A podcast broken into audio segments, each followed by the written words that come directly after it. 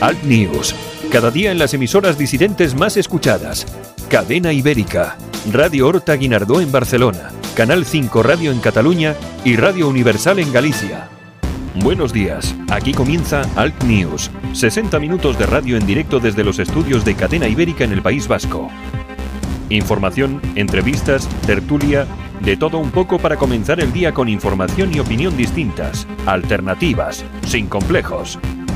Santiago Fontenla y su equipo comienzan el día contigo. Allá vamos.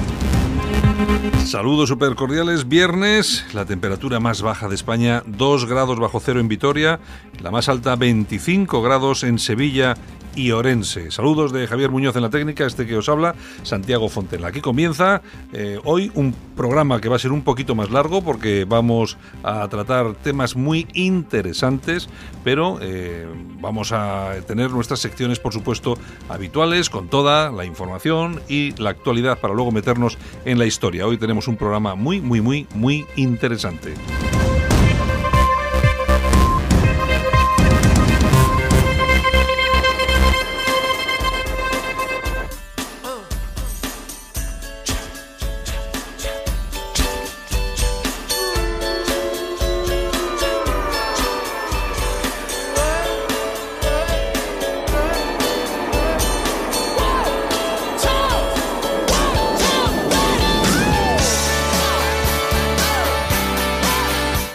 Bienvenidos, como decíamos, aquí estamos un día más, nos enfrentamos al fin de semana, hoy es viernes. Y por supuesto, lo que comentábamos, hoy vamos a tener un programa un poquito más largo. Va a estar con nosotros nuestra compañera Yolanda Couceiro Morín. Vamos a tener eh, luego, lógicamente, análisis de actualidad con nuestro compañero Armando Robles. Y vamos a tener a Francisco González, que matemático. Va a estar con nuestro compañero Pedro Ángel López. Y vamos a dedicar un especial hoy, como siempre hacemos una vez a la semana, un tema de historia de España. Hoy vamos a tratar una figura esencial, una figura que nos gustaría que todo el mundo conociese, pero sabemos que seguramente eh, pasa muy desapercibida a pesar de que sus inventos han marcado la historia no solamente de España, sino del mundo. Vamos a hablar de Leonardo Torres Quevedo, sus inventos, dirigible, calculadoras, etcétera, etcétera, etcétera. Va a ser un programa muy interesante. Y hasta nuestra redacción, por supuesto, han llegado las portadas de los periódicos y tienen algunos titulares como los siguientes. En el país, la cúpula de interior con el PP premió al confidente que facilitó el montaje contra Iglesias. El régimen de Maduro trata de anular a Guaidó con su inhabilitación. Casado obliga a Suárez y Llana a rectificar su duro ataque al aborto. Bases militares para llenar la España vacía. La Junta Electoral prohíbe a TV3 decir presos políticos. En el mundo, el separatismo ofrece investir a Sánchez al conocer la vía y Z. El gobierno se gana a los sindicatos con otras 4.500 plazas de funcionarios. Villarejo dice ante el juez que la policía investigó a Podemos. El chavismo estrecha el cerco a Guaidó y le inhabilita 15 años. Éramos las esclavas sexuales de los comandantes de las FARC. En ABC el PSOE presionó para retrasar el informe del Tribunal de Cuentas. Los cinco consejeros socialistas trataron de que el documento que detalla los 421 millones de euros desviados para el golpe no se aprobara hasta después de las elecciones. Y acabamos con la razón. Casado lleva el programa, al programa la aplicación inminente del 155. Guaidó inhabilitado por Maduro. Ferraz obligó a IZ a rectificar. Nos hace un roto en la campaña. May somete por tercera vez al voto del Parlamento su acuerdo del Brexit, Radio Televisión Española se entrega a la izquierda con una visión parcial de la guerra civil.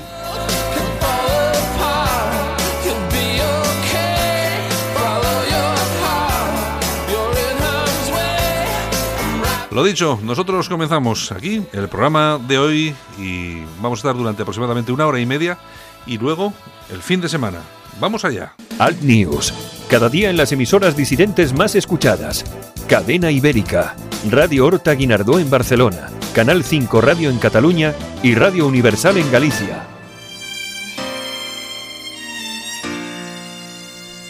Buenos días, Yolanda.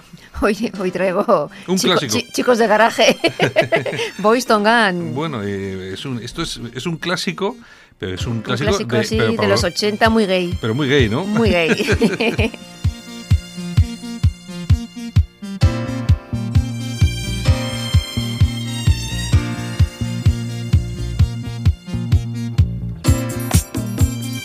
Bueno, ¿qué nos cuentas? Bueno, pues eh, allá por los 80 el DJ Bill Motley eh, forma grupo musical eh, dirigido pues eso, a un público como muy gay y tal y eran dos hombres y una mujer eh, así Ah, con había, un- había una chica. ahí había, una, había una chica, había una chica. Ah, bueno, claro, que es la que pone la voz esta Eh, femenina. exactamente. claro. El tema este es Can't Take My, My Eyes of, of You. You, Mm, exactamente. Y son así con un estilismo muy a los Village People. ya. Oye, pero eso fue un bombazo, ¿eh? Esto fue la pera y hoy en día en cualquier discoteca lo pones y lo baila todo Dios.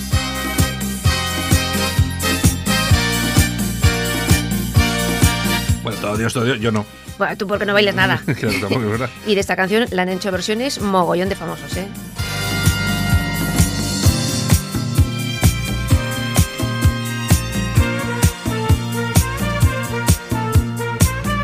Bueno, eso es una versión original, pero extendida, es de nueve Sí, minutitos. ¿eh? Es musical prácticamente, pero hay también ¿eh? Algo de, algo de voice. algo de voice.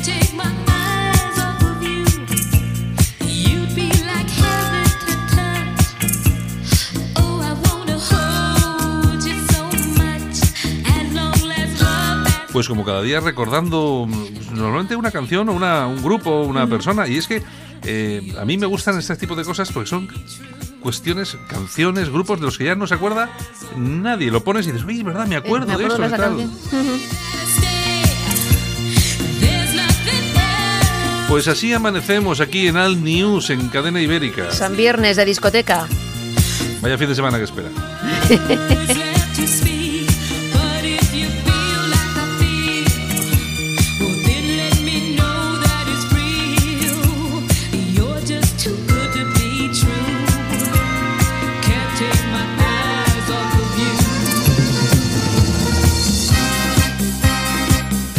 Bueno, pues... No me digas que no anima, ¿eh? Eh, sí, no, está movidillo. ¿Para qué, para qué vamos a negarlo? Bueno, vamos con los titulares. Vamos con los titulares. Vamos a ello. Vamos a las cosas serias. ¿O no?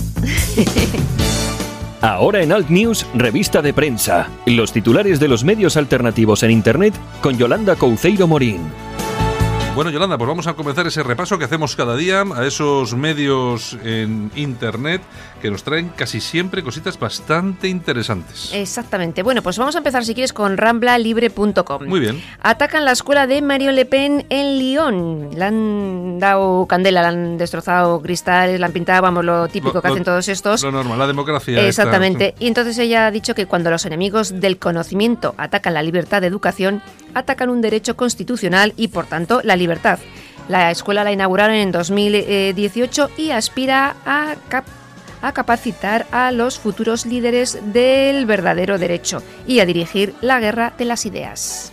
Bueno, pues ya veremos a ver qué es lo que pasa. ¿Qué más? Bueno, pues seguimos. Eh, alertadigital.com. Aquí vamos otra vez con Vox. es que con Alerta, nuestro amigo Armando Robles. Últimamente lo dejamos a Vox tranquilo. Eh, bueno, es que ellos tampoco hacen mucho. El número 2 de Vox en Barcelona pasó de Fuerza Nueva al PP. Y de ahí a Intereconomía, empresa que debe más de 18 millones de euros a Hacienda. Juanjo Aizcorbe, que trabajó con Vidal Cuadras, estuvo en el PADE, eh, representa a la familia Franco en algunos temas y Sí, tal. y, Bueno. ahí, y ahí la tenemos. Muy bien, ¿qué más tenemos? Bueno, pues la tribuna del País Vasco.com. Pues a ver qué nos cuenta nuestro amigo Raúl González Zorrilla. Pues mira, plantándole cara al odio, una campaña que ha lanzado Facebook que bendice el discurso del odio de los separatistas vascos, porque son un movimiento étnico que es una parte importante de la identidad de las personas. Bueno. Y Facebook compara el movimiento separatista vasco, entre comillas, con el orgullo de ser estadounidense. Igualito. Es igualito, no, pero es que vamos a ver si la culpa la tiene el Estado español. Que el no cuenta la gobierno, historia. Que no cuenta la historia, que no pone dinerito para, para ponerlo, pues eso, blanco sobre negro o negro sobre blanco. Y bueno, así nos va, en fin, es En lo que fin, tenemos. Bueno, pues eh, vamos a seguir, si te parece, con okdiario.com. Vamos allá. Andalucía deberá devolver eh, a la Unión Europea 900 millones de euros en fondos europeos porque no te lo pierdas, el PSOE olvidó gastarlos. ¿Tú te crees que a esto se les olvida menos, gastar mal, dinero? menos, menos mal que no sabían que estaban ahí sin gastar, que si no se los hubiera llevado Los ellos. reyes del trinque se olvidan 900 millones de euros. Por Dios, por Dios, por Dios. No habéis estado vivos ahí para nada. Venga, en ¿qué más? Bueno, casoaislado.com. Un grupo de inmigrantes africanos secuestran el barco que les había rescatado frente a Libia. A esto lo llaman algunos pues la bienvenida y la Sí, ¿no? ayuda Sí, y sí, todas estas cosas. Salvini ha dicho que solo verán Italia por un telescopio. Directamente. ¿Qué O sea, les van a recoger, les eh, ayudan y mira, pues se lo pagan, pues se- eso, se- secuestrando el barco. Lo normal. Está muy bien. ¿Qué Bueno, tenemos? ¿nos vamos con las toñejas? Venga, vamos. Pues mira, se las vamos a dar a esa derechita cobarde de Vox. Porque mucho hablar de la derechita cobarde, de cobarde, pero es que ellos cuando estaban en el PP, que estaban todos en el PP, le hacían la pelota muy bien a Aznar, ¿eh? Y yo, y yo, y estaba presente, ¿eh? Sí, sí, sí, sí. Lo que pasa es que esto, vamos a ver, es que el Ahora, tema- el también tema- te digo, te lo decía ayer, ninguno de estos, por mucho que digan hoy que sí, que tal y cual, delante de Aznar le dicen que es la derechita cobarde. Yo de todas formas, vamos a ver, estos son cosas que se dicen, pero porque es que en la política hay confrontación, y entonces tiene que este, este tipo de cosas. Lo que pasa es que han puesto lo de la derechita cobarde, y entonces, claro, la gente se mosquea mucho. Eh, Claro, porque es la- que La gente lo ha pasado mal y se mosquea. Una cosa es hacer política y otra cosa, pues bueno, Pero bueno, y encima viniendo es- de donde venimos. Pero Vamos a ver, yo tampoco hay que darle más importancia de la que tiene y eh, por parte de Vox yo pienso que tenía que cambiar ese tema Pues sí. porque lógicamente, vamos a ver, si ellos quieren referirse a esa derecha cobarde que en Cataluña no ha hecho lo que tenía Claro. que hacer, tal cual, bueno, pues que hablen de otras cosas, pero Exacto. no que incluyan a toda A esa derecha cobarde porque seguramente que hay muchas personas que se dan por aludidas que primero ni han sido ni son cobardes, pero luego no tienen nada que ver con ese tema, al contrario, están por poner a funcionar el Partido Popular en condiciones. Bueno. Exactamente, pues aplausos. ¿Para quién vamos a tener? Antonio Rivas. Bueno, pues vamos Que no sé quién es, pero me voy a Pues te lo voy a decir. Dime. Es un oncólogo barcelonés que trabaja en la Universidad de California y ha sido elegido para presidir la Asociación Americana de Investigación del Cáncer, que es la más grande del mundo mundial. Bueno, y es español. y es español y vive en Antonio, que en se llama Los Ángeles. An- Antonio Rivas. Antonio Rivas. bueno, pues oye, mira, es una buena noticia. Exactamente. Oye, siempre traes estas cositas de españoles que están por ahí por el mundo. Españoles por el mundo, que son unos cerebritos. Triunfando y tal, y cual, para que luego digan que somos no sé qué, no sé cuánto. No, oye, pero es que se tienen que marchar de aquí. para hacer- Feliz fin de semana. Bueno, feliz fin de semana. Besos. Venga, chao, hasta el lunes. Solo para los valientes que quieren un medio de comunicación alejado de lo políticamente correcto y de la realidad cocinada por los grandes medios de comunicación. Alt News. Somos diferentes. Somos alternativos. Con Santiago Fontenla. Escuchas Alt News. Noticias alternativas en cadena ibérica. Con Santiago Fontenla. Cuando miro hacia atrás, me veo mayor. Apenas recorría unos pocos kilómetros, pero año tras año me volví más rápido. Año tras año llegaba más lejos y me sentía más útil, más eficiente, más moderno. Sí, ahora que cumplo 100 años, me siento más vivo que nunca. 100 años más joven. Metro de Madrid. Comunidad de Madrid. En Alt News, La Ratonera, un espacio de análisis de la actualidad con Armando Robles y Santiago Fontenla. Críticos, ácidos, alternativos, otra lectura políticamente incorrecta de lo que sucede en España, Europa y el mundo, y no nos cuentan. Armando Robles, buenos días. Buenos días, Santiago, ¿qué tal? Aquí estamos, como siempre, pues nada. magníficamente magníficos, que decía aquel. Oye, me he despertado con una buena noticia, Santiago. ¿Qué pasa? No sé ¿Qué- si lo habéis recogido. ¿Qué, eh, qué ha pasado? ¿Qué ha pasado? Tras el órdago de López Obrador contra España, bueno, pues Argentina en el día de ayer descartó reclamar a España el perdón por la invasión de su país en el siglo XVI ante la posibilidad de que les devolvamos a Pablo Echenique y a otros muchos argentinos que pululan por aquí. A ver si, a ver si les vamos a, a ver si les vamos a hacer a estos pedir perdón y nos devuelven a Echenique. Lo, lo bien que nos vendría ese recambio. ¿eh? Oye, ¿tú sabes, ¿tú sabes lo que sería mandar para allá a Echenique, al otro? ¿Cómo se llama este también, este que arrancaba la bandera de España? la- Pisa- Pisarello, el, pisa- el el, el fachín este, todos estos. algún, algún religioso y religiosa de cuyo nombre no quiero acordarme. Sí, mejor no digan nada, por, por si acaso. Pero bueno, oye, qué bien nos vendría, ¿eh? Oye, ya que os Oh. enfadáis, os los mandamos todos para allá. Oye, por, oye, por cierto, que tú fíjate cómo son las cosas, Pero nosotros que llevamos ya... Vamos a ver, yo quiero aclarar a nuestros oyentes una cosa. Nosotros hablamos, normalmente hablamos más de la derecha que de la izquierda, porque nosotros, eh, además no tenemos ningún tipo de complejo, somos un medio de comunicación de derechas, por lo tanto, hablamos de la derecha, que es lo que más nos importa, la izquierda ya sabemos lo que hace. Entonces, hay mucha gente, es que solamente habláis de la derecha, hablamos de lo que más nos interesa. Bueno, y una de las cuestiones que estamos defendiendo estos días, sobre todo Armando, es que seguramente el escenario que vamos a ver tras las elecciones, tras los resultados de las elecciones, pues puede ser que el PSOE gobierne con Ciudadanos o que Ciudadanos gobierne con el PSOE. Bueno, la cuestión es que no, no solamente lo ha dicho eh, Armando Robles, que yo creo que ha sido el primero que ha dibujado esa, esa posibilidad, sino que ahora están cayendo como, como peras maduras, pues declaraciones también en ese sentido. La última ha sido ayer Irene Montero de, de Podemos, que ha advertido que un ejecutivo de Pedro Sánchez con Ciudadanos también es un gobierno de derechas, Armando.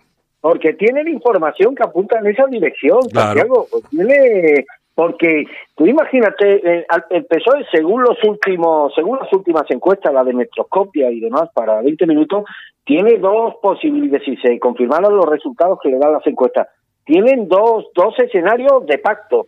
Uno es el que tiene actualmente con Podemos y los separatistas, Ujú. pero incluso le podría servir un pacto a dos con Ciudadanos. Y este pacto es por el que van a apostar todas estas fuerzas, esta- todas estas instancias internacionales, todos estos grupos de presión, todos estos lobbies internacionales, que yo supongo que la presión que va a recibir eh, eh, Rivera, si se produce ese hipotético escenario, pues va a ser bestial. Y la presión que va a recibir Pedro Sánchez va a ser bestial, empezando por Merkel y terminando por Macron.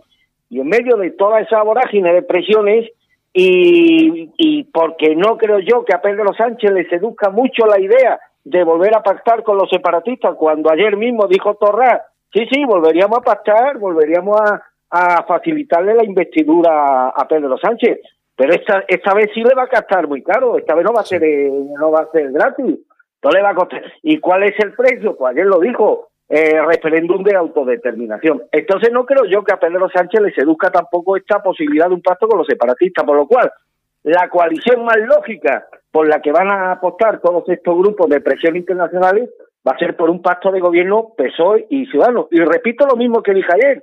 Y algunos oyentes pueden decir, sí, pero es que eh, Rivera se tendría que desdecir de lo que ha dicho. Bueno, pues habría que sumarla a la lista de, Claro. de, de- de rectificaciones que el deleite ha hecho en el ejercicio de su vida profesional. Una más, ¿qué más da una más?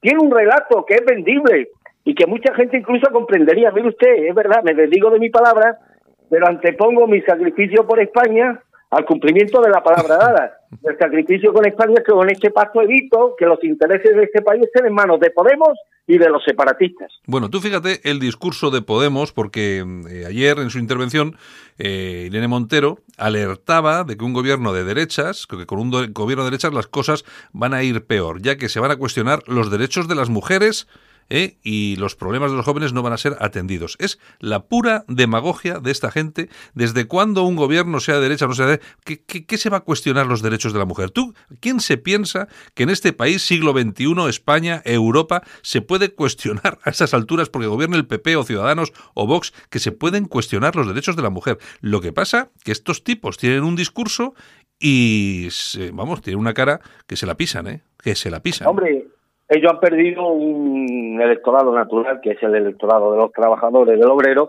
El obrero en España y en Europa ya no vota a la izquierda, vota a la derecha. ¿Por qué? Pues porque el obrero no es tonto y el obrero sabe que la izquierda implica la socialización de la pobreza.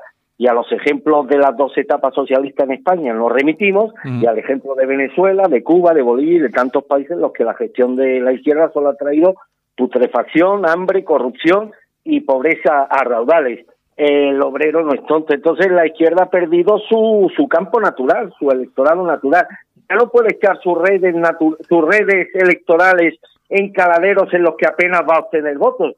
Por lo tanto, tiene que idear nuevos discursos, discursos enraizados pues con el tema del feminismo, del ecologismo, de todas estas, de todos estos sismos que ahora están proliferando, que han, o que llevan unos años proliferando a raíz precisamente de la puesta en marcha de toda esta ingeniería social que parte de la escuela de Frankfurt y que conforma lo que vulgarmente se denomina marxismo eh, cultural. Y eso es lo que defiendo hoy básicamente la izquierda europea. porque sabe ya que poner el acento en las cuestiones económicas para seducir a los obreros ya no vende. No vende porque la experiencia le dice a los obreros que donde gobierna la izquierda hay más paro, hay más pobreza, hay más hay más desigualdades, Más y hay inmigración. más- y- Sí, ¿Perdón? sí, no, y más inmigración, claro. Efectivamente, efectivamente, efectivamente. ¿Cómo puede seducir a un, a un obrero unos partidos de izquierda que tienen como uno de sus principales objetivos abrirle las puertas de nuestro país a todos esos inmigrantes ilegales y escasamente cualificados que van a suponer sobre todo una mano de obra muy barata para el empresario sin escrúpulos y que esto al mismo tiempo va a propiciar una precarización del empleo que va a tener como principales víctimas víctimas nuestros trabajadores autóctonos. ¿Cómo se pueden ilusionar con la llegada al poder de partidos de izquierda que van a propiciar con la llegada de estos inmigrantes ilegales la conversión de los guetos donde viven los obreros, de las zonas de, la, de las ciudades de los extrarradios como Hospitalet, como Badalona,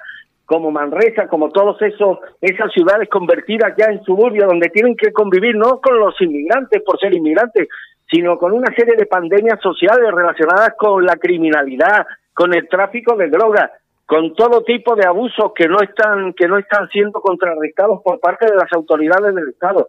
Pues eso evidentemente si hay un sector que el principal damnificado, si hay un sector damnificado con la posible llegada de la izquierda al poder, ese no es otro que que los sectores obreros y trabajadores. De ahí que los trabajadores pues voten en toda Europa por formaciones y además cada vez más a la derecha, mientras que ellos tienen que lanzar sus redes electorales en caladeros hasta ahora inéditos en nuestros países, o muchos de nuestros países, como es eh, los femini- las, eh, las feministas, los inmigracionistas, los ecologistas, los pacifistas, los animalistas y todos estos istas de nuevo cuño que han aparecido en los últimos tiempos, Santiago. Mm, y siempre hay que tener en cuenta que cuando hablamos de, de inmigración, cuando hablamos de esta izquierda que teóricamente defiende al obrero, eh, para nada, porque cuando se facilita la llegada descontrolada, incluso controlada de inmigración, los inmigrantes que llegan desde luego no son ingenieros, o sea, son, son eh, personas con una cualificación Claro, eh, bastan- claro, ba- claro. bastante baja.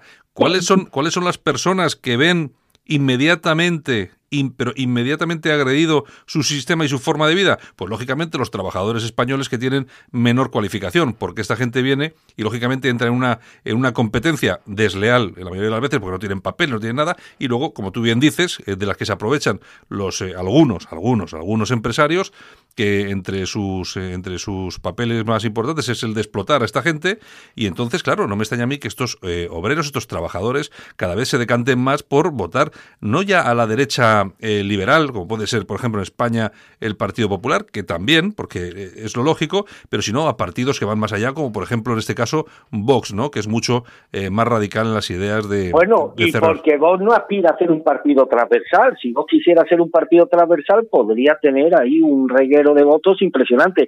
Vos cifra sus expectativas únicas y exclusivamente a quitarle votos al partido, al Partido Popular.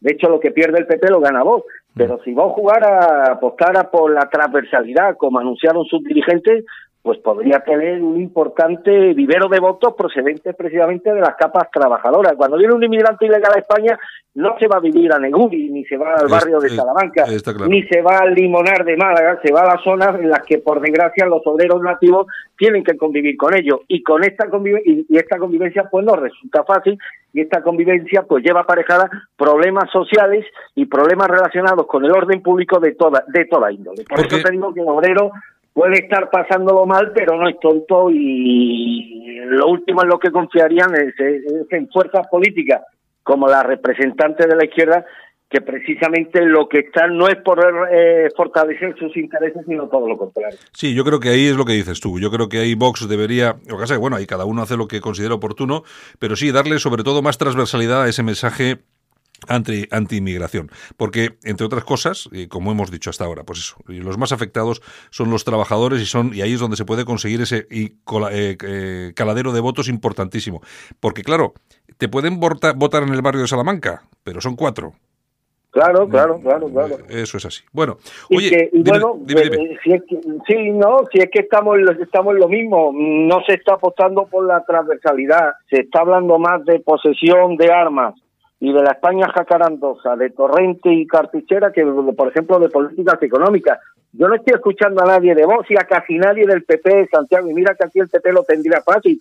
Hablar estos días de fiscalidad, de vivienda, de políticas crediticia y monetaria, de propuestas sociales, de pensiones de los jóvenes, de ayuda a la pequeña y mediana empresa, de colectivos como los autónomos, los médicos, los sanitarios, de educación, de comercio, de propuestas sociales. No están hablando de todo eso, están ensartados en una guerra sin cuartel entre ellos mismos que están conformando pues los perfiles de una campaña absolutamente dantesca y casi casi surrealista, Santiago. Sí, lo que pasa que ahí Vox está jugando sus papeles, yo creo que muy bien y de forma muy inteligente. eh, porque eh, es el que está llevando el peso de, del debate. Todo de lo que se habla ahora mismo en España, sobre todo de lo que habla Ciudadanos, Partido Popular, es decir, la derecha, es son eh, las cuestiones que sobre la mesa eh, pone Vox y entonces eh, arrastra al Partido Popular. Ahí eh, el Partido Popular ahora mismo es incapaz de generar debate y confrontación de ideas. Está perdido, o sea, no no sabe, yo creo que está medio groggy y, y la verdad es que ellos, según les van llegando las encuestas, en este caso la última que hablábamos eh, ayer, les da ya por debajo de los 80 eh, Sí, diputado, claro, y los tíos están, están en shock. Yo creo que no saben en este momento por dónde tienen que tirar. Que la, que, vamos a ver, Armando, yo no sé qué piensas tú, pero yo pienso que la solución es más fácil de lo que parece. Sí, sí, pero bueno, y aquí la culpa hay que echárselo a los estrategas de la campaña del Partido Claro, Popular. claro. El Partido Popular se está moviendo en esta pre-campaña a bandazos con un rumbo errático y están permitiendo que Vox les marque, me- les marque el paso. Y es posible, Santiago, que las proyecciones demoscópicas y las percepciones sociales se estén equivocando.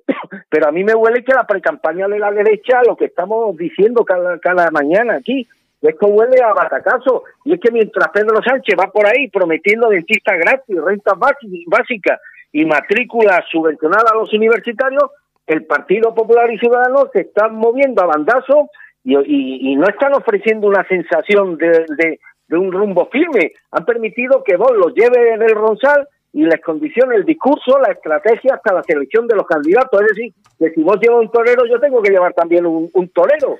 Eh, Mm. Abascal les está marcando, y que un tío tan mediocre como Abascal les esté marcando el paso a través de mensajes subterráneos, de eficaces mensajes subterráneos que difunden las redes sociales y en los grupos de WhatsApp, según el manual del gurú Steve Bannon, pues me parece bastante, bastante triste desde la perspectiva del Partido Popular. Y yo espero que esta gente del PP y también, bueno, espero que de aquí al día 28 de abril encuentren el tono, porque yo los noto completamente desorientados, Santiago, Bueno.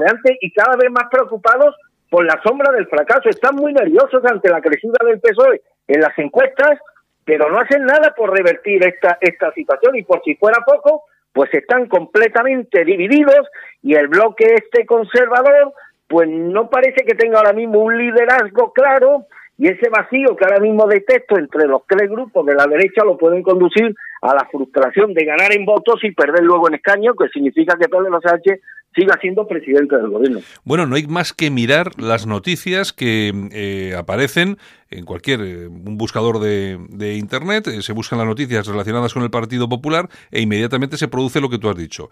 Eh, fíjate que leo ahora mismo, el Partido Popular desvincula el futuro de Casado como líder del resultado de las elecciones. Casado dice que el PP.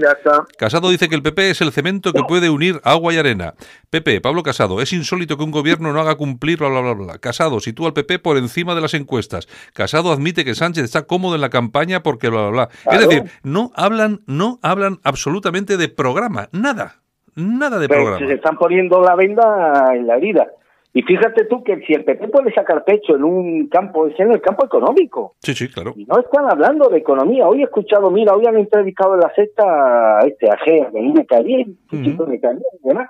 Pues se ha pasado más de media entrevista hablando de Vox, cuando hoy el discurso unánime en todos los partidos de, la, de las tres derechas o de la doble derecha tendría que haber sido responder al unísono a las declaraciones de anteayer de Michel Iceta diciendo que si los catalanes independentistas alcanzan el 65% de la población, que sería cuestión de, de ver de si se les da la independencia o no. ¿De qué tendría que haber sido hoy el discurso de la derecha? No, no se ha pasado Egea media entrevista hablando de, de Vox, pero es que luego entrevistan a Rocío Monasterio y se pasa media entrevista hablando de la derechita ahora del Partido Popular y luego sale Abascal diciendo, pues sí, señora Ana, yo le miro a los ojos Y están hablando esta gente de la derechita cobarde, pero Claro. hombre, ¿de qué derechita cobarde hablan si la candidata de voz por Orense, la tía de Abascal, hasta hace un mes, era la consejera del Partido Popular en la televisión pública vasca? Claro, es que Estuvimos en esa derecha cobarde a la que tanto a la que tanto se refieren a esos miembros de Vox que forman parte de las listas electorales y, hasta- y, y- y- y que hasta hace solamente un mes o dos meses formaban parte de la estructura organizativa del Partido Popular, como por ejemplo el candidato al Congreso por Cantabria, la candidata al Congreso por Orense, que hace un mes estaba militando en el Partido Popular. bueno, Es eh, que de verdad es todo. yo- es- yo creo que es- Yo sé que estas cosas hay oyentes que no les gusta oírlas, pero es que tenemos que. Estaríamos eh, primero engañándonos a nosotros mismos, engañándonos a nuestra audiencia, si aquí trazáramos unas expectativas positivas respecto al rumbo que está llevando esta campaña.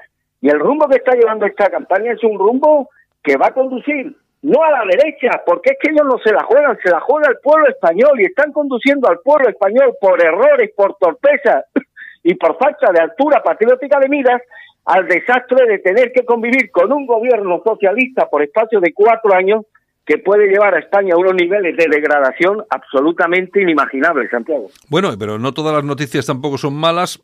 Ayer la Junta Electoral prohibía a TV3, a la televisión de golpista de Cataluña y a Cataluña Radio, eh, referirse a los políticos presos como presos políticos y exilio. ¿eh? La Junta Electoral, la de Barcelona, eh, lo ha prohibido en todos los informativos, tanto de la televisión como de la radio pública. Bueno, eh, buena noticia, pero es que a mí, a me sabe, a mí me esto- sabe esto, a mí me sabe esto como, como, no sé, como a poco, Pero ¿no? tú sabes que esta gente son expertos en las trampas. Yo ya es que no me creo nada. Sí, a lo mejor dejan de decir exiliado, pero el término exiliado lo sustituyen por el término el ausente, porque el ausente, el ausente, y al final es el mismo.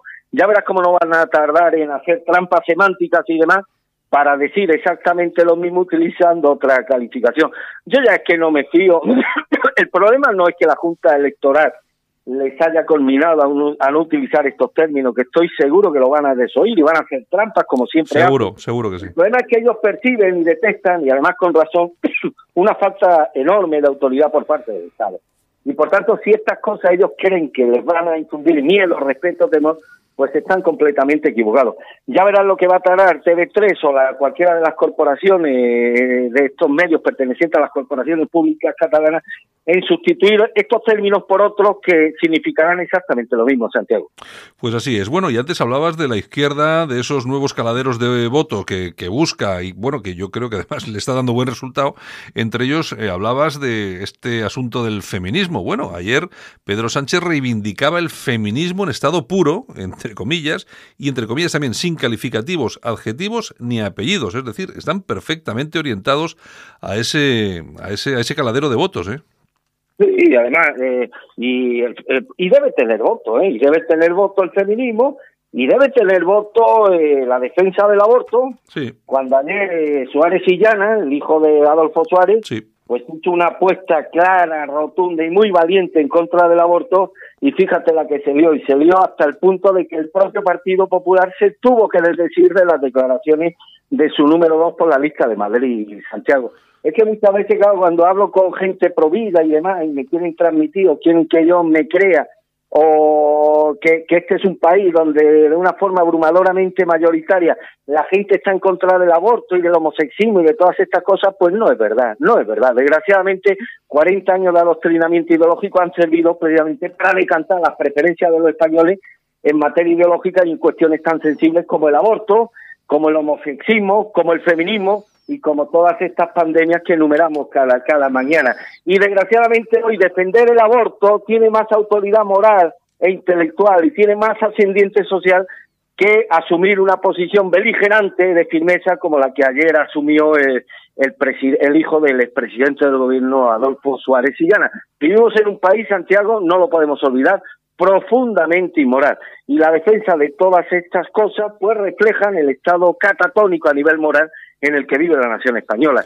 Y, y, y bueno, y, y errar en el diagnóstico es desconocer los mimbres sobre los que está hecha la, la, la, la, eh, eh, la sociedad la sociedad española en su conjunto. Bueno, ya veremos a ver qué es lo que qué es lo que pasa porque le- se están dando muchas vueltas a, a muchas cosas. Yo lo que tengo eh, a estas alturas claro es que yo, fíjate, yo era una de esas personas que apoyaba eh, que apoyaba eh, incluso creía eh, de verdad que Vox iba a tener un resultado eh, abrumador, incluso que se iba a acercar mucho a menos de cinco diputados del Partido Popular. Hoy ya no lo tengo tan claro porque la verdad es que creo que ni uno ni otro lo están haciendo bien.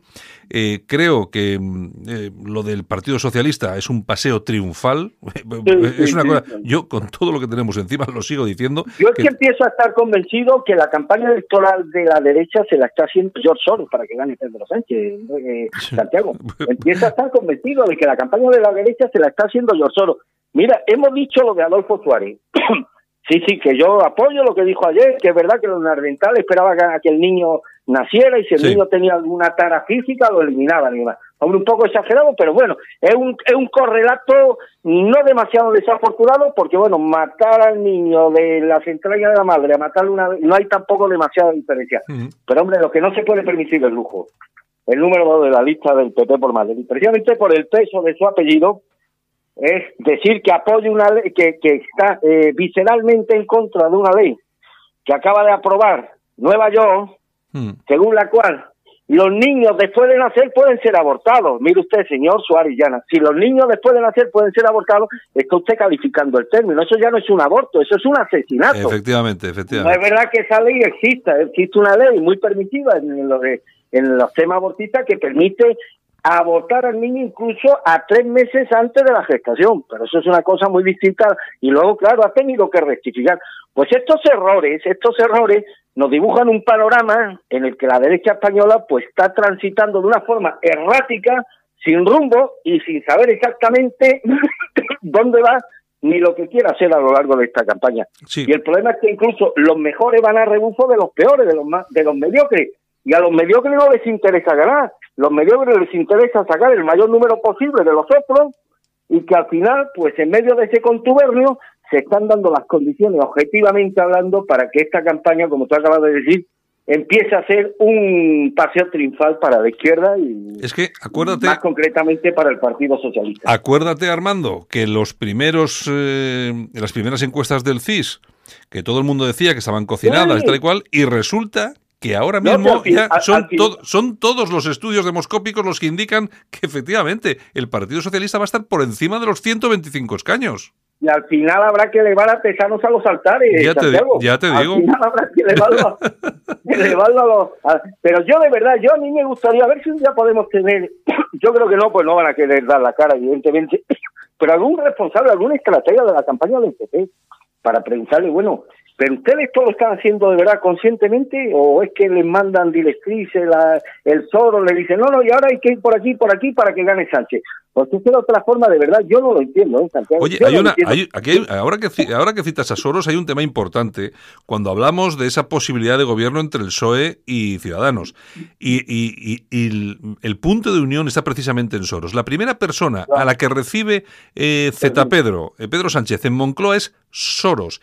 Y eh, el- en Ciudadanos, que ahora no, no me, no recuerdo el nombre, el que lleva toda la cuestión económica de mm, toda la política económica de, de Ciudadanos, mm, bueno, no me, no, no, no me acuerdo, pero bueno, felicita públicamente a Soros. Garicano. eh, eh, Garicano, Garicano, exacto. Garicano. Bueno, eh, o Garitano, sí, bueno, es el que es el que felicita públicamente a Soros en Twitter y sin ningún tipo de, de problema y tal. Eh, bueno, luego también vemos en Twitter las reuniones que ha mantenido Borrell con Soros, es decir, el Soros es eh, la argamasa esta que puede servir para unir a Ciudadanos y PSOE y vernos con un gobierno de este tipo.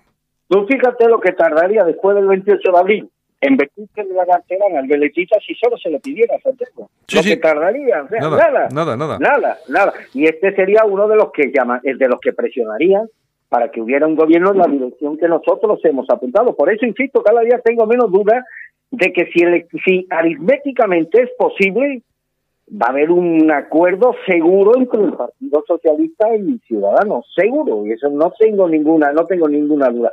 Por eso digo que cifrar tus expectativas, como está haciendo el PP y Vox, en que uno saque lo que no soy capaz yo de sacar, para ver si entre los tres somos capaces de contrarrestar los votos que va a sacar en solitario el Partido Socialista, me parece un error de bulto porque es transmitir a la opinión pública una sensación ya de antemano de derrota y sobre todo instalarse en el relato del pesimismo y del perdedor. Y esto, desde luego, no es un incentivo para que la gente conservadora se anime a ir a votar el día 28 de abril. El Partido Popular tiene un argumento fuerte que no lo está utilizando en campaña, es los temas económicos, que es lo que le preocupa a la gente. Sí. Parece que aquí la gente le preocupa los cuatro asuntos baladíes que conforman el debate político de la derecha día tras día y no y a la gente le importa y de qué y de qué forma los temas, los asuntos de comer. No se está hablando de economía. Hoy entrevistan a Egea y no aprovecha la oportunidad para lanzar una andanada en toda regla a Miquel Iceta y se pasan más de media entrevista hablando mal de Vox, pero es que luego entrevistan a la de Vox, a Rocío Monasterio y hace lo mismo. Y luego saca el PP un WhatsApp que parece que el competidor de Vox es el PP y que el competidor del PP es Vox. Esta tarde saca el PP un WhatsApp que, por cierto, bastante gracioso, poniendo al descubierto, pues bueno, las lagunas intelectuales y los desconocimientos políticos de Santiago Abascal, no sé si lo, ha- si lo has visto. Lo he visto, sí. Bueno, pues estoy seguro que en el día de hoy, pues vos sacará otro WhatsApp contrarrestando el de ayer del PP. Es decir, que estamos asistiendo a una auténtica ceremonia del absurdo que hubiera diseñado, escrito el propio Kafka o ya en clave interna eh, nuestro genial Miguel Miura. Porque esto no se puede entender desde la perspectiva de un ciudadano como nosotros, que no deseamos otra cosa, que hay un cambio de política, hay un cambio de gobierno el próximo 28 de abril.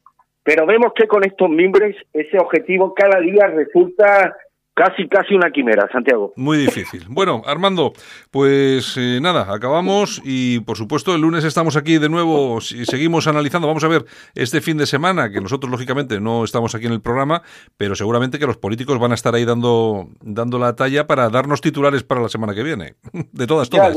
ya, estupendo. Oye, por cierto, eh, hubo en el día de ayer alguna incorporación más a la lista, que yo no, no, no los tengo controlados que, que llevase el apellido Abascal. En- que yo sepa, no, no, no lo sé, no lo sé. Tenemos Abascales en Madrid, bueno, pero es que ha habido otro también en Madrid, un primo segundo, también que lo han metido en la lista. Ah, Tenemos a la cabeza de lista de Orense, a las de Álava, en Madrid también y demás. Es decir, que estos pretenden llenar de abascales el hemiciclo. Otra de las cosas que tampoco se entiende, ¿no? Que tampoco se entiende, que prevalezcan los, los, los intereses familiares sobre personas que estoy seguro que hay, que seguro que hay muy cualificadas en voz incluso Claro, y demás, claro que sí. aspirar a defender digna, recta y eficazmente los intereses de los españoles a Bueno. partir del 28 de abril. Pero bueno, tú ten en cuenta, vamos a ver, aquí lo que está lo que está pasando es un poco eso, es ir metiendo a la familia por ahí. Tú fíjate la cantidad de gente que hay en Vox que lleva años, años que ha pasado, ha hecho la travesía del desierto de Vox, eh, que se ha hecho cargo de delegaciones, que se ha hecho cargo de bueno, de, de- de trabajo diario, de sacar al partido cuando el partido no era nada, no, no llamaba a ningún medio de comunicación, eh, Claro. y bueno, y ahora y ahora de repente se ven apartados. Tú fíjate, yo eh, vamos a ver, No, Tú- apartado no, que eh, cuando llega la hora de disfrutar del éxito que yo me he ganado, porque yo cuando Claro. nadie creía en esto, yo estaba aquí eh, trabajando sin recibir nada a cambio, recibiendo la incomprensión de mucha gente, y cuando llega la hora de disfrutar del esfuerzo y del trabajo realizado, pues llega el señorito de Madrid así, no, no, no, tu puesto se lo tienes que dejar a un banderillero y de los malos, y no, todavía digo, no, tu puesto se lo tienes que dejar a este que acaba de salir de Harvard, no, no, se lo tienes que dejar a un banderillero y de los malos, se lo tienes que dejar a mi prima segunda, se lo tienes que dejar a... Vale, que, Es que yo no sé, tú, yo, es que yo no, vamos a ver, yo no conozco a nadie de Vox de Orense, pero claro, Sí. que vengan, que te ponga su tía número uno y que el delegado de, de Vox en Orense o a, o a los Claro. afiliados que llevan un montón de... y que de repente los quiten de en medio, porque claro, hay que tener en cuenta una cosa, o- que si fuera... todavía más sangrante, querido Santiago, lo que ha pasado en Valencia. O sea, que un tío llano, que a mí no, ni, ni, ni- no tengo una opinión sobre, pero hombre, el hombre llevaba tiempo trabajando en Vox y que le pongan como cabeza de lista, que lo rele- que lo que lo desplacen para ponerle cabeza de lista a Gil Lázaro, el vividor Gil Lázaro, la revista Gil Lázaro, 39 años de diputado del Partido Popular. Este sinvergüenza era, no sé si te acuerdas, el del bar, el del bar Faisán, que toda la, Sí. toda la semana interpelaba al ministro Rubalcaba sobre el bar Faisán. Bueno, pues fue llegar el PP al poder y ya se olvidó del bar Faisán. Esto es lo que a- a- al señorito le preocupaba a las víctimas de esta.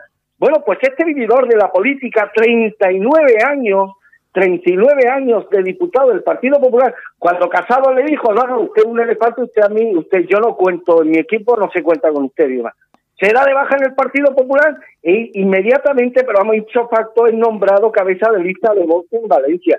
Por eso cuando algunos de Vox me dicen, hombre, es que tiene usted que ser más patriota, o sea, y, confiar en pero ¿usted cree que yo puedo confiar en que Gil Lázaro, en el Congreso de los Diputados, defienda con la rotundidad, el compromiso, el coraje y la valentía que merecen estos temas, los asuntos sobre los que yo estoy reclamando desde hace 30 años una atención preferente por parte de los políticos, como es, por ejemplo, la lucha contra la sustitución demográfica que está ocurriendo en Europa y también en España, la lucha contra la inmigración, la lucha contra la islamización que se vive ya desgraciadamente en amplísimos sectores de la sociedad española, la lucha contra la corrección política, que a un señor de Albacete no se le pueda desplazar porque ha escrito un libro que contrapunta la versión oficial sobre el holocausto nazi y que en su lugar se ponga el hermano folclórico de Carmen Lomana.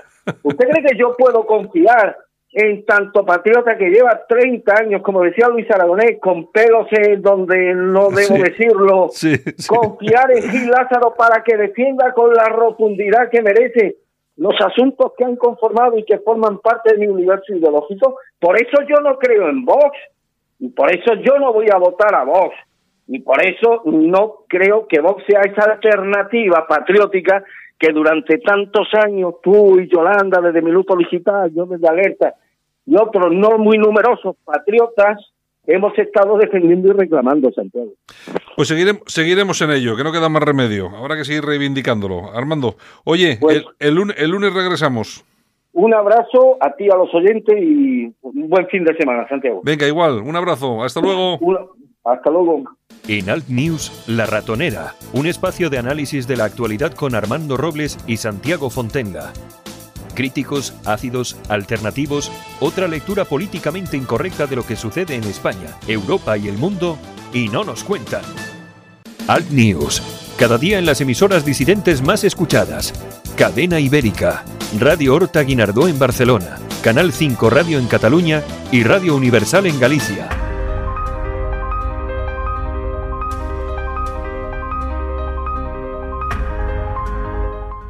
Pedro Ángel López nos trae las efemérides del día. Es tiempo de repasar la historia de España en Alt News.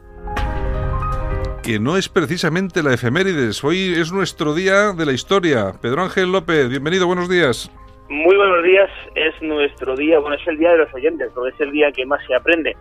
Bueno, bueno, Yo bueno. aprendí un poquito, un poquito eh, con el invitado que tenemos hoy, eh, invitado que es eh, historiador de la ciencia, como él se hace llamar, es matemático, es Francisco González, y yo creo que el personaje del día de hoy, hemos hablado en alguna ocasión muy poquito, pero hoy se merecía, eh, Torres Quevedo, se merecía tener su media horita por lo menos eh, en tu programa, para hablar de historia, para hablar de un español muy poco conocido.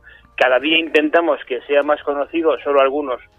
En este caso, Francisco González es el que más sabe del personaje junto con su padre, pero el que más horas, tiempo y dinero dedica a la figura de Torres Quevedo, inventor de muchas cosas, desde luego eh, dirigibles, transbordadores, eh, radiocontrol, eh, máquinas de cálculo, bueno, la pera limonera. Don Francisco, buenos días. Muy buenos días. Pues a partir de aquí, la cosa es tuya. Bueno, en principio, Bueno, eh, pues- eh, eh, Francisco, en principio, yo, pues, a mí me gusta siempre empezar por el principio, ¿eh? la pregunta, la pregunta del millón.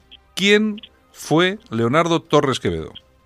Pues la verdad es que no hay cosa mejor para un viernes por la mañana que empezar a hablar de Torres Quevedo y empezar a describirlo. Y aunque hemos hablado de un español y tenemos que hablar de un español, hay que reconocer que a veces es un extranjero el que mejor nos dice de quién vamos a hablar. Seguro. Y fue Maurice Docan, presidente de la Sociedad Matemática Francesa, el que en 1930 dejó por escrito en Le Figaro que Leonardo Torres Quevedo debería ser considerado el más prodigioso inventor de su tiempo.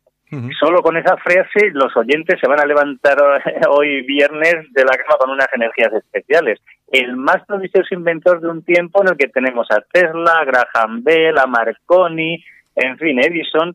Si un francés dice eso de Torres Quevedo, me parece que en esta media hora tenemos mucho de lo que hablar. Bueno, el, el- de las cosas muy malas y malísimas en España es que conocemos muy poco a nuestras grandes figuras, es decir, se pierden, se solapan en la historia y como eh, tenemos que soportar, como soportamos desde la propia memoria histórica que estamos viviendo, a- simplemente a la propia ignorancia, que es lo que se propugna muchas veces últimamente en las escuelas y colegios, tenemos eh, que perder de vista a estos grandes españoles, en este caso, el que del que vamos a hablar hoy, Leonardo Torres Quevedo, que de, como tú bien dices es una figura principal eh, de este país y que muy pocos, lamentablemente, muy pocos jóvenes eh, conocen. Tú nos vas a poner en nos, nos vas a poner en ello en el camino. Cuéntanos. Sí, pues mira, muy fácilmente. Vamos a empezar por el principio, nacimiento. Casualmente, las dos figuras más importantes de talla internacional que tenemos, Cajal y Torres Quevedo, nacen en 1852. Feliz casualidad. La figura principal de las ciencias, Santiago Ramón y Cajal, Premio Nobel de Medicina o Fisiología, y Leonardo Torres Quevedo, caracterizado, como hemos visto, como el más prodigioso inventor de su tiempo. En otras conferencias yo le llamo el ingeniero total, o el tecnólogo total, o el tecnólogo ingeniero multidisciplinar, porque realmente es que destaca en casi todos los aspectos de la ingeniería. Hoy, precisamente, hoy viernes, se puede ver la exposición en IFEMA, al hilo de la Feria Madrid por la Ciencia y la Innovación que se- tenemos en IFEMA, su primer invento, el transbordador, el primer teleférico para personas del mundo.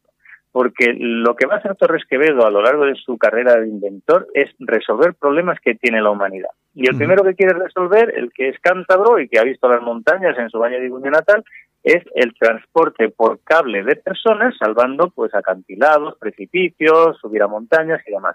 Él lo ha visto también en sus viajes de estudio de juventud y desde el Valle de Iguña en 1887 va a patentar el primer sistema de transporte por cable especialmente mm, diseñado para el transporte de personas. Eso quiere decir que tiene que tener una seguridad absoluta. Sí. Va a utilizar poleas, va a utilizar contrapesos para que la tensión en cada uno de los cables soporte sea constante y por tanto funcione con seguridad absoluta y además va a ser policable con seis cables, pues como muchos circuitos que tienen ahora los aviones y demás, que es un segundo circuito de, seguridad, ¿verdad? Bueno, pues estos son seis cables soporte de tal manera que si se rompiese alguno de los cables, pues los otros se autoequilibrarían para que la carga no fuese mayor. Siempre va a ser constante, determinada por los contrapesos.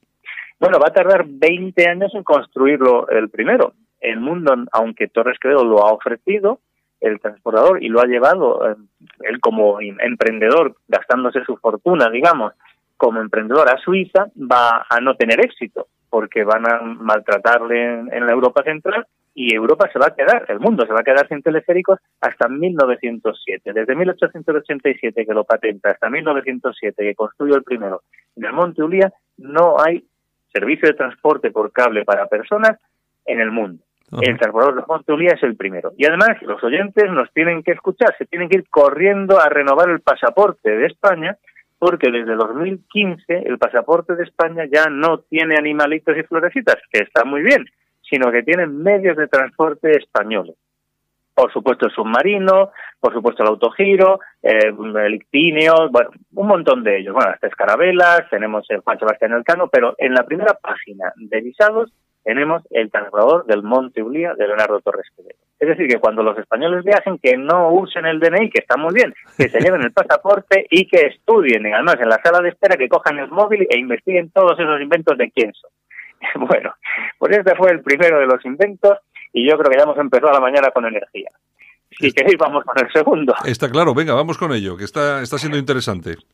Sí, entonces él, mm, como hemos visto, 20 años en principio de vacío, pero él no va a quedarse quieto. Mientras está intentando poner en marcha en el Monte Pilatus en Suiza el transbordador, él está pensando en otro problema, la resolución de la mecanización del cálculo. Ha habido distintos intentos, bueno, desde Leibniz, eh, Pascal, están con máquinas que suman, etcétera, máquinas mecánicas, y en la mitad del siglo XIX, pues Babbage desde Inglaterra ha gastado su fortuna y gran parte de la fortuna de los ministerios británicos fracasando en el intento de construir una computadora mecánica. Y Torres Quevedo entiende que es que se ha equivocado Babbage, que lo que tiene que resolver no es